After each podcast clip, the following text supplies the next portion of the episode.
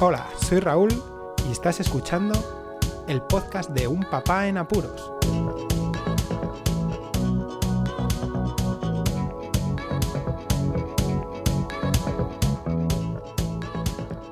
Hola, Poz Escuchas, bienvenidos a un nuevo episodio del podcast de Un Papá en Apuros. Hoy ya voy a hablar sobre mi problema con Movistar, pero eh, esperad un momento. Me están llamando la atención por aquí, que hay noticias.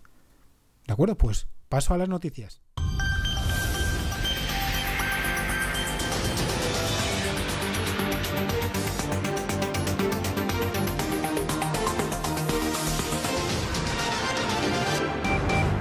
Muy buenas escuchas del podcast de Un Papá en Apuros.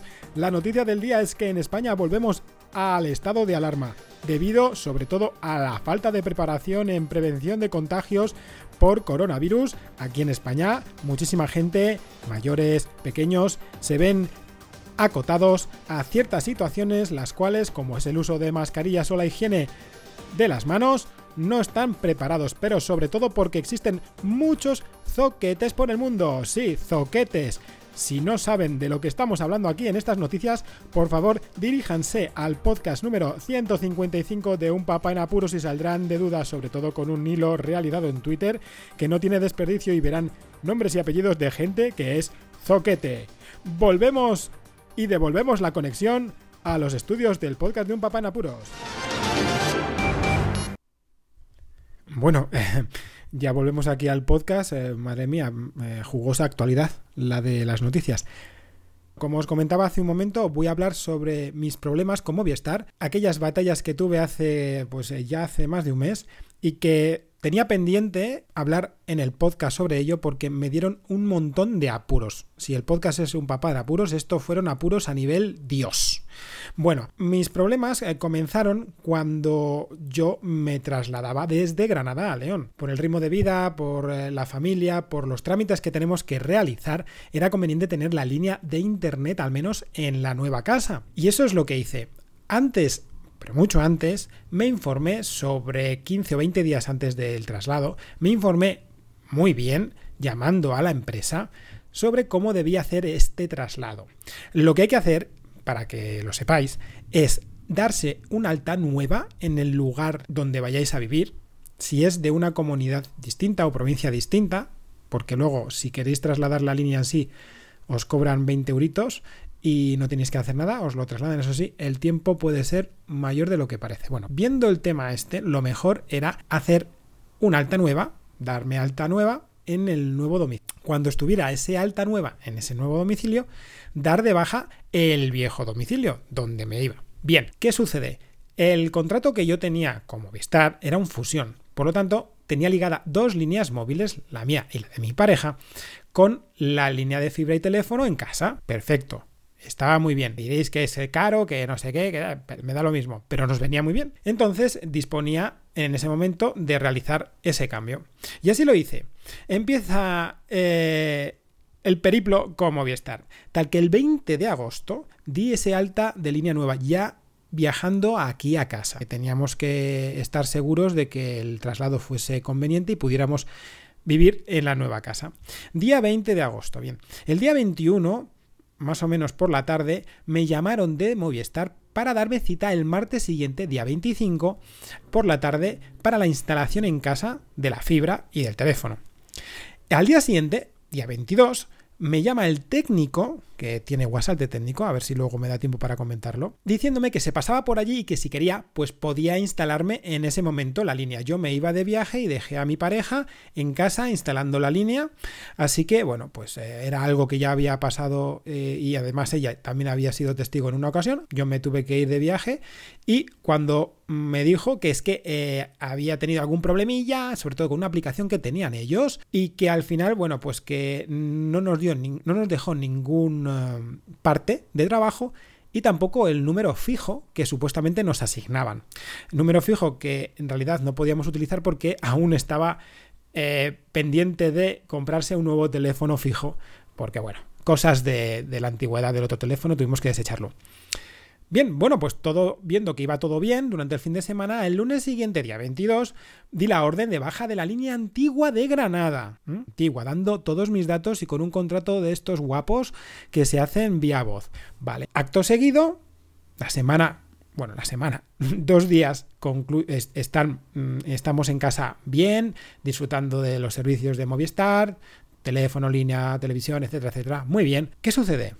Que el día 26, miércoles de agosto, a las 2 y 45 aproximadamente veo que la tele se peta, que nos quedamos sin internet en casa y que automáticamente la línea de fusión que tenemos evidentemente asignada a esa línea net en casa y de televisión se rompe dando lugar a dos contratos móviles, uno básico que es irrisorio y que se quedó mi mujer sin datos en nada, y otro que pertenecía a mi línea, que era un contrato infinito. Eso significa que tiene datos ilimitados. Entre el trasiego de la mudanza, cuidado de los niños, papeleos, hasta la noche yo no pude llamar por teléfono, porque, cuidadito, llamar por teléfono a estas empresas es para eh, tener mucho tiempo. Más o menos se tarda unos 15 minutos en poder contactar y cuando contactas, pues la llamada puede durar perfectamente 30 minutos o 25 minutos. ¿eh? Bueno, a las 9 y 40 aproximadamente de ese día, llamo y me informan, al 1004, ¿eh? que es que mi línea se ha dado de baja, sí, la de aquí de León, por error. Yo di de baja la de Granada, pero dieron por error la de León. Ese no es mi problema. Pero la única solución que me dijo la comercial era dar una alta nueva de nuevo en esta localidad, en León. Bueno, yo lo único que quería era que solucionase, se solucionase el problema lo más rápido posible. Así que hice de nuevo la gestión, contrato por voz y me dieron supuestamente una nueva alta. Pasa un día, todo sigue igual, mi pareja está sin datos, solo tiene posibilidad de conectarse en las redes del trabajo y luego cuando estamos por ahí pues yo me pongo en modo de compartir los datos y puede utilizar el móvil por la calle, mensajerías y cosas que, que necesite. ¿Qué pasa? Que de nuevo llamo el 28 preguntando qué sucede porque todo sigue igual y me dicen que es que la anterior vez, o sea, el día 26, dos días antes, no se tramitó correctamente esa nueva alta y que pues que la cosa seguía así, era una incidencia que estaba abierta pero que, que así se quedaba la historia, así que tenía que volver a contratar de nuevo el servicio, dar una alta nueva y cruzar los dedos a que todo se solucionase. Bueno, imaginaos, desde el día 28, 29, 30, 31, al día 1 de septiembre todo igual, ninguna llamada, nada que nos eh, pudiera eh, dar alguna atisbo, ¿no? Algo que dijera, bueno, es que algo están haciendo. No, no, no, no. Nada. Yo seguí llamando de vez en cuando para ver si alguien, pues, movía un poco el culo, hay que decirle así las cosas, y me podía solucionar el problema, que seguía sin internet en casa, pero es que lo más importante es que los contratos de teléfono estaban partidos y no podíamos disfrutar de las condiciones de telefonía móvil, que es lo que más nos importaba en ese momento. Total, que bueno, más o menos eh, yo eché un cálculo y creo que perdí unas cuatro horas largas entre esperas de llamada, llamada, intentar que me solucionen, etcétera. El día 2 de septiembre, ya cansado y con un cabreo que no podéis imaginar y con todos los apuros que yo he tenido que lidiar, hice una visita a una tienda física de Movistar, donde allí fliparon en colores, vieron todas las incidencias que tenía abiertas y no entendían el por qué. Gracias a que tengo un muy buen amigo en el servicio técnico, porque los técnicos, de verdad, los técnicos de Movistar, yo mm, la verdad es que mm, me quito el sombrero porque siempre, siempre, siempre, y por eso seguía en esa compañía, siempre me han dado un servicio, pero de 10 de 10. Bueno, pues gracias a este amigo me informó que es que el problema existía en las bases de datos, que Movistar estaba haciendo un cambio de bases de datos y a mí me debían de haber tenido en el otro contrato en una base y ahora al meterme la nueva pues que se les ha ido todo al traste. ¿Y a mí qué me importa? ¿Qué me importa? Además yo siendo gestor y administrador de redes y de bases de datos, es que eso es una tontería, sinceramente. Bueno, después de la visita a la tienda Movistar física, vi que es que aquello no iba más. Seguía con lo mismo, sin móviles, pero es que lo curioso es que ese día 2 a las 12 de la noche, yo, con un contrato de datos ilimitado llamado infinito, me quedo sin datos y me avisan, además por la aplicación móvil, que es que he superado el límite de datos asignado. Pero bueno, con la visita después a esa tienda de Movistar, que me he colado, esto fue antes, ese día, por eso fui a la tienda de Movistar, pues alucinaron en colores. Porque yo llamando por teléfono me dijeron que posiblemente tenía dañada la tarjeta SIM. En la tienda no tenían un servicio técnico dedicado. Que si quería duplicar la tarjeta me iban a cobrar 15 euros. Estaba anonadado, no entendía nada, nada de nada. Así que como ya tenía hinchado, ya sabéis el qué, las gónadas las tenía muy hinchadas, pues el día 3 dije, hasta aquí he llegado. Y a las 12.45 me di, di, llamé a Pepefon para realizar una portabilidad y contratar con ellos la fibra y la telefonía. Después de tan solo 20 minutos hablando, solo me duró eso la llamada, pues eh, dejando un periodo de 30 minutos desde que finalizó la llamada con la portabilidad, ¡ah! Maravilla, me llaman de Movistar, diciendo que es que están al tanto de la, de la incidencia que tengo yo abierta, que a ver si me pueden solucionar el problema. Y justo hablando con tres personas completamente distintas que me rebotaron, ¡pum! Me solucionan y tengo datos ilimitados de nuevo en el móvil. ¡Qué casualidad! Pero eso no para ahí, ¿no? Os estoy hablando del día 3 de septiembre, a las más o menos una y media. Bueno, pues a las 2 me llaman diciendo que es que me van a ir ya a instalar la línea fija y la fibra. Evidentemente ya les dije que no, que estaba harto, que ya me di una portabilidad a Pepefon y que no quería saber nada sobre el tema.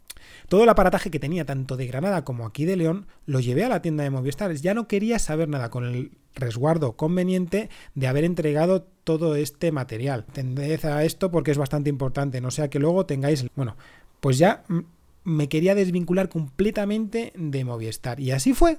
Así fue. ¿Sabéis cuánto tardó Pepefone en instalarme la línea? Pues llamé a las 12.45 y a las 5 y media estaba el técnico aquí instalando ese mismo. Cinco días más tarde ya consiguieron la portabilidad porque tuvieron problemas, evidentemente, algo tendrían que estar tirando en Movistar para no ser tan fácil la portabilidad y conseguimos las dos líneas tenerlas en PP. Eso sí, tuve que llamar finalmente 10 días después, porque aún tenía asignado el contrato de Granada. La línea de Granada seguía ahí, activa, y supuestamente me seguirían cobrando, porque es un contrato activo. Después de haber recibido los consecuentes eh, avisos de Movistar de que aquí está su factura, de que yo me metía en la aplicación de Movistar y accedía a mi contrato y veía que es que la línea de Granada y la fibra seguía vigente seguía para que quien quisiera conectarse allí, pues usase la línea, si es que es así. Así que nada, tuve que llamar yo porque nadie llamaba, evidentemente, nadie veía ninguna incongruencia, supuestamente. Podrían seguirme cobrando el servicio porque yo no he dado nunca de baja la línea de Granada. Atención, ¿eh? Pero bueno. Así que bueno, después de eso, evidentemente, llamé a eso de las ocho y media de ese día, hablando con una tal Mari, esto hay que decirlo porque de todos los que hablé, fue la única que al final pues he tenido una buena experiencia, ya que la expliqué el problema, ya que fue ella la que me, llamó después de haber yo hecho la llamada para comentarme el por qué me daba la baja. Eh, la flipada que tenía ella también era consecuente a la actuación de su empresa. Y finalmente eh, yo tenía que hacer eh, una especie de reclamación que me la abrían ellos, para que las facturas tanto de finales de agosto como de septiembre no se me imputasen, porque yo no disfruté de ninguno de los servicios que Movistar me había dado, exceptuando dos o tres días, dos días y medio, ahora que leo aquí, ¿sabes? Porque tengo aquí un, un, un, esquema de todo que, vamos, que es flipante. Entonces, bueno, me he quedado ya así, ya ha pasado un mes de todo esto, os puedo decir que el lío con Movistar pues ha llegado a buen puerto porque ni me han cobrado lo que no me tenían que cobrar. Eh, no he vuelto a meterme como usuario de Movistar porque la verdad es que voy a estar dejando un tiempo, un espacio a que todas las aguas eh, sigan su cauce y yo esté más tranquilo, que sí lo estoy con el, con el contrato que tengo ahora mismo con Pepefon, todo nos va bien, no hay ningún problema. Y bueno, mm, para que veáis, ¿no? Estuve 15 días sin que se solucionase nada moviendo a gente que no tenía que mover, como ese amigo mío, desde el servicio técnico y moviendo él a gente que tampoco tenía que avisar, pero lo hizo por un favor. Y viendo que, bueno, pues ya veis, ¿no? 15 días sin ninguna solución, líneas móviles rotas, en contratos eh, sin datos, casualidades de la vida que cuando se hace la portabilidad vuelven a solucionarse todos los problemas. Y así estoy, ¿no? Que al final, eh, después de, creo que fueron más de ocho años con esta empresa, que es que se dice bien, pues el trato fue el que fue.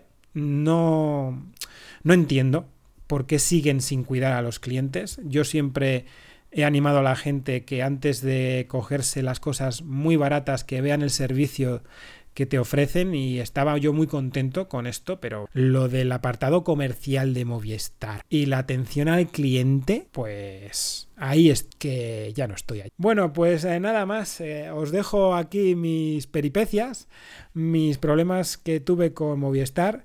Ya lo dije, que sigo eh, apostando por, por, esta empresa en cuanto al servicio que me han dado. Yo tengo muchas cosas por internet y nunca no he querido que se cortase ninguno de los servicios que yo tengo, ni que tuviese problemas, y cuando los he tenido, me los han solucionado correctamente y hablando con gente correcta.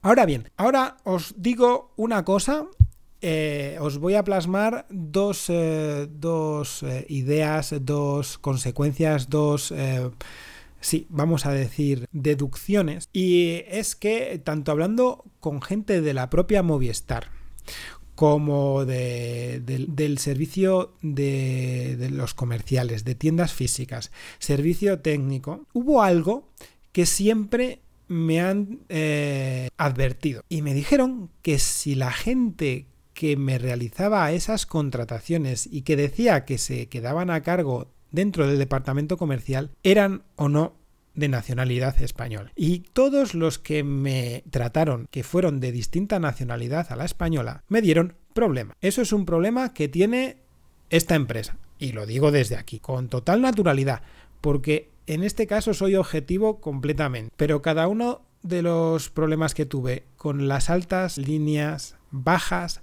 todo eso, que supuestamente no se tramitó, lo hicieron gente de nacionalidad no española. Bueno, dejando ya este eh, alarde, este, este ramalazo que puede llegar a sonar algo xenófobo, pero repito, que es que lo dicen gente que tampoco son españoles, ¿eh? Me explico. Es cuestión de formación. Yo creo que existe un problema de formación hacia este, este tipo de personal, ¿no? A esta, este perfil. Y eso incide luego en los clientes, ¿vale? Uy, madre mía, qué, gallo me ha salido. Bueno, y el segundo tema que sí que quería recalcar y que quiero que la gente también sepa es sobre el técnico de Movistar. Aquel técnico que nos instaló la línea aquí en León.